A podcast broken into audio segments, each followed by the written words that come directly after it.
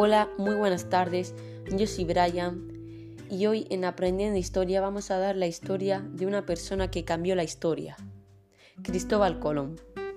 Cristóbal Colón, hijo de Domingo Colón y Susana Fontana Rosa y pareja de Beatriz Enríquez de Arana, era un marinero que nació en 1451 del 31 de octubre y falleció el 20 de mayo de 1506 en Valladolid.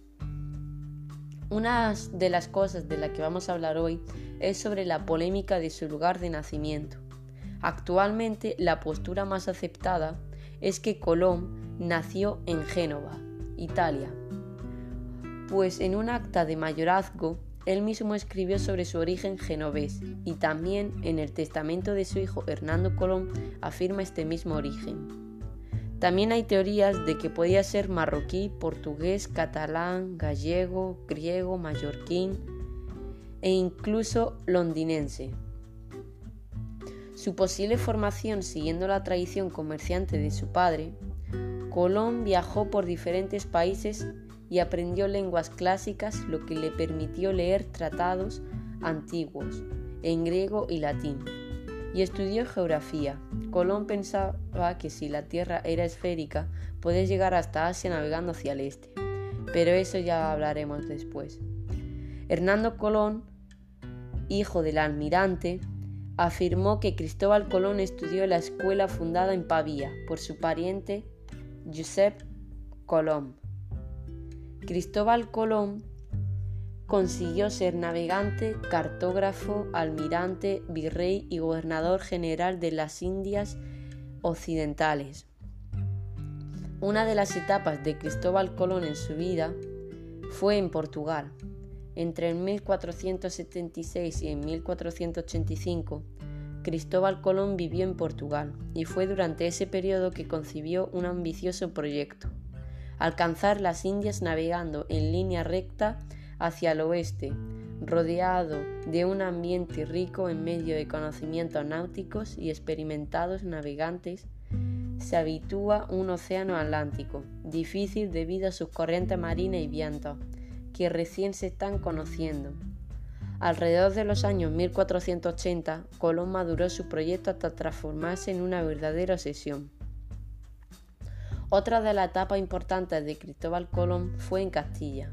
Cristóbal Colón, cuando llegó a Castilla a principios de la primavera de 1485, se encuentra con un pueblo en armas, pues Castilla lleva tres años en guerra con el reino nazarí de Granada. Fernando el Católico es por entonces un monarca joven de 30 años, ansioso por convertirse en el gran capitán de la guerra de la Reconquista. En 1492, la historia universal experimentaría un suceso que marcaría el futuro de la humanidad. De tres naves españolas capitaneadas por Cristóbal Colón, arribaron a una tierra desconocida para los marineros de todo el mundo. En aquel momento la tripulación no sabía que acababan de descubrir un nuevo continente, ¿o no? Son muchos los historiadores que sostienen que Colón ya conocía la existencia de América antes de llegar a ella. Incluso también se dice que ya antes había estado allí. Eh, siguiente punto. ¿Llegó a América? Una de las preguntas que más ha hecho ha sido que si llegó a América alguien antes que Cristóbal Colón. Pues se dice que Cristóbal Colón es el hombre que descubrió América en 1492 pero en realidad fue Leif Erikson. Leif Erikson, al mando de un grupo de exploradores vikingos, llegó a lo, que hoy es Norteamérica, antes del año 1000. Esta teoría ha sido confirmada pues arqueólogos han encontrado restos de un asentamiento vikingo en la isla de Terranova, que datan de, esta, de esa fecha aproximadamente 500 años antes de la llegada de Colón. Otra cosa importante de Colón fue los cuatro viajes que realizó.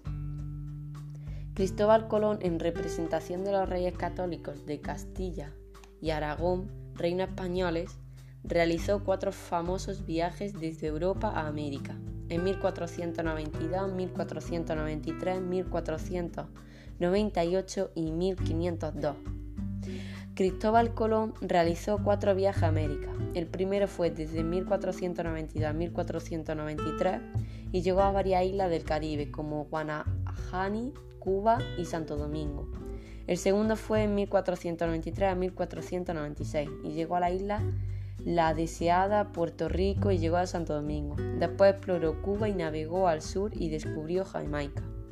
Otra cosa muy importante de Cristóbal Colón son las capitulaciones de Santa Fe. Las capitulaciones de Santa Fe son un documento escrito por los reyes católicos el 17 de abril de 1492 en la localidad de Santa Fe, a las afueras de Granada, que recoge los acuerdos alcanzados con Cristóbal Colón relativo a la expedición que se planeaba de este por el mar hacia Occidente. En el documento se otorga a Cristóbal Colón los títulos de almirante, virrey y gobernador general virrey era la persona que representaba al rey cuando no estaba en, ese momento. De todo, y también eh, de todos los territorios que descubriera o ganase durante su vida. También se le concedió la décima parte de lo que ganase. Y acabamos ya con la muerte de Cristóbal Colón. El navegante y explorador Cristóbal Colón murió en Valladolid, España, el 20 de mayo de 1506 a los 55 años de edad, a consecuencia de un ataque cardíaco. Su muerte fue el inicio del último de sus viajes entre España y la India. Y esto, y esto es todo. Si os ha gustado, ya saben, nos vemos todos los días a las 5 y media.